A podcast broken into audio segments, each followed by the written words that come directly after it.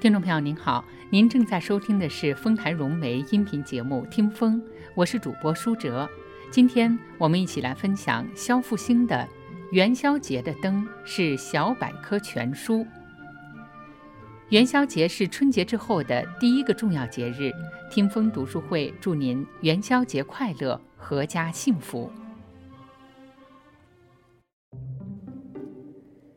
传统春节是以除夕夜的鞭炮开始，以上元夜的彩灯收尾的。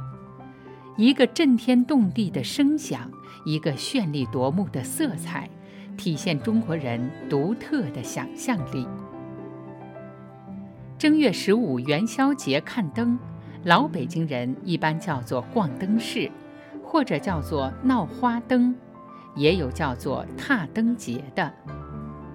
民国竹枝词里就有“银烛影中明月下，相逢俱是踏灯人”。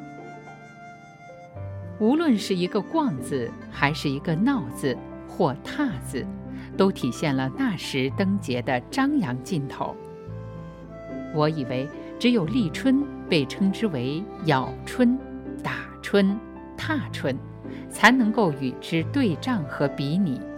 那劲头就类似西方的狂欢节吧，都是迎接春天到来的心情的一种宣泄吧。我佩服中国人的智慧，简单的一盏盏灯，在我们的手里可以变化万千，展现着丰富无穷的想象。京都风物志中曾经有过这样对元宵灯的记载。其灯有大小、高矮、长短、方圆等式，有砂纸、琉璃、羊角、西洋之别。其绘人物则列国、三国、西游、封神、水浒、志异等图；花卉则兰菊、玫瑰、萱、竹、牡丹、禽兽。则鸾凤、龙虎，以至马牛猫犬，与鱼虾虫蚁等图，无不颜色鲜美，妙态纯真，品目殊多。在这里，人们已是看灯不是灯，有着更多象征的意义和美好祈愿在灯里面了。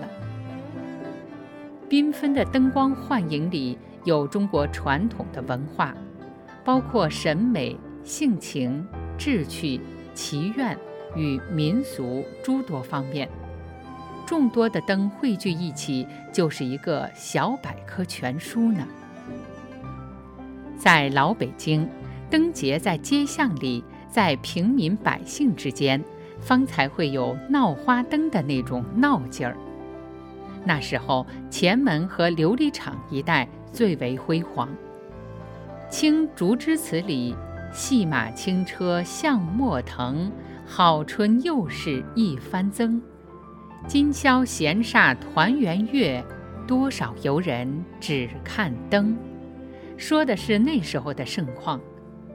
即便在小胡同里，在四合院里，小孩子们也会提着走马灯，气死风，一种简单的圆形灯笼。说他气死风，是因为提着它怎么跑，风也吹不灭。或者小桔灯，绕世界跑。小时候，我家住前门楼子东边的西打磨厂胡同，元宵节之夜是灯火热烈的地方之一。前些日子，我去了一趟这条老街，还看见我们大院大门口房檐上专门挂灯的粗粗的铁钩子。